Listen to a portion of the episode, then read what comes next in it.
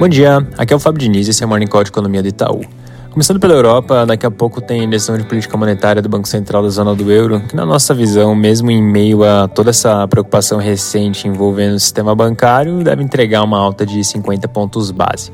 Inclusive, é importante destacar aqui que o mercado reagiu bem ao anúncio de que o Banco Nacional da Suíça vai ajudar o Credit Suisse, que ontem acabou causando bastante preocupação e, consequentemente, turbulência nos mercados.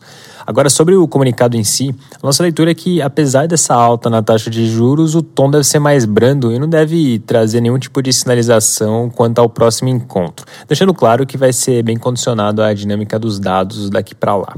Passando rápido para os Estados Unidos e com isso já fechando a parte internacional, ontem as vendas do varejo vieram com queda de 0,4% em fevereiro, em linha com a medida das expectativas.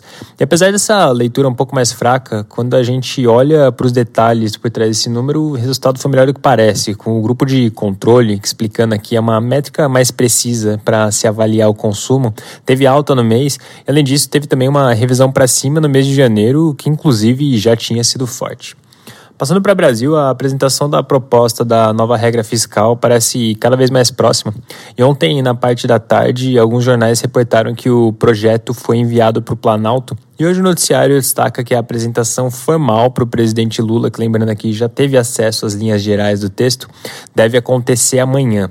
Ontem eu comentei de algumas diretrizes que vêm circulando acerca da, da regra, e os jornais de hoje trazem mais algumas pistas do que deve vir. Tem menções, por exemplo, de que a nova regra vai ter um limite claro de gastos sem ter despesas fora desse limite. Esse é um ponto que vale a pena ficar de olho, porque ainda não parece estar muito fechado, até porque anteriormente chegou a ser divulgado que poderia sim ter algumas exceções. Em todo caso, ontem teve um outro passo importante para a apresentação da proposta, foi o presidente da Câmara dos Deputados, Arthur Lira, ter tido acesso ao que ele mesmo classificou como as linhas mestras do arcabouço. Lembrando aqui que o texto vai precisar passar pelo Congresso, então a abertura desse diálogo com o Legislativo é um passo fundamental. E fazendo um, um, gancho com esse assunto, teve um outro desdobramento importante no Legislativo, ainda que bem mais discreto. É, já tem algum tempo que as casas têm trabalhado na formação das comissões. Só dando um breve contexto, de forma geral, são comitês menores que debatem, inclusive votam alguns temas antes deles irem a plenário, que é onde a casa inteira vota. E ontem a Câmara dos Deputados elegeu os presidentes das duas comissões mais importantes, a Comissão de Constituição e Justiça, que ficou com Rui Falcão, e a Comissão de Finanças e Tributação, quem ficou com Paulo Guedes. Os dois são deputados federais do PT. E essa definição é importante porque, sem ela, os trabalhos acabam ficando, de uma certa forma, emperrados. Uma vez agora, com as comissões formadas e com os respectivos presidentes eleitos, os parlamentares finalmente podem começar a se debruçar de forma mais incisiva sobre temas mais complexos, o que é importante, dado que em breve vai, vão chegar duas discussões bem grandes, como a própria regra fiscal e também a reforma tributária.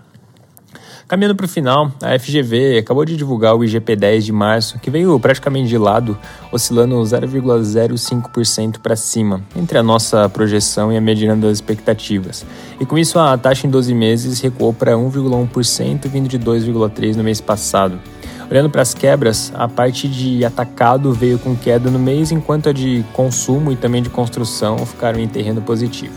É isso por hoje, um bom dia.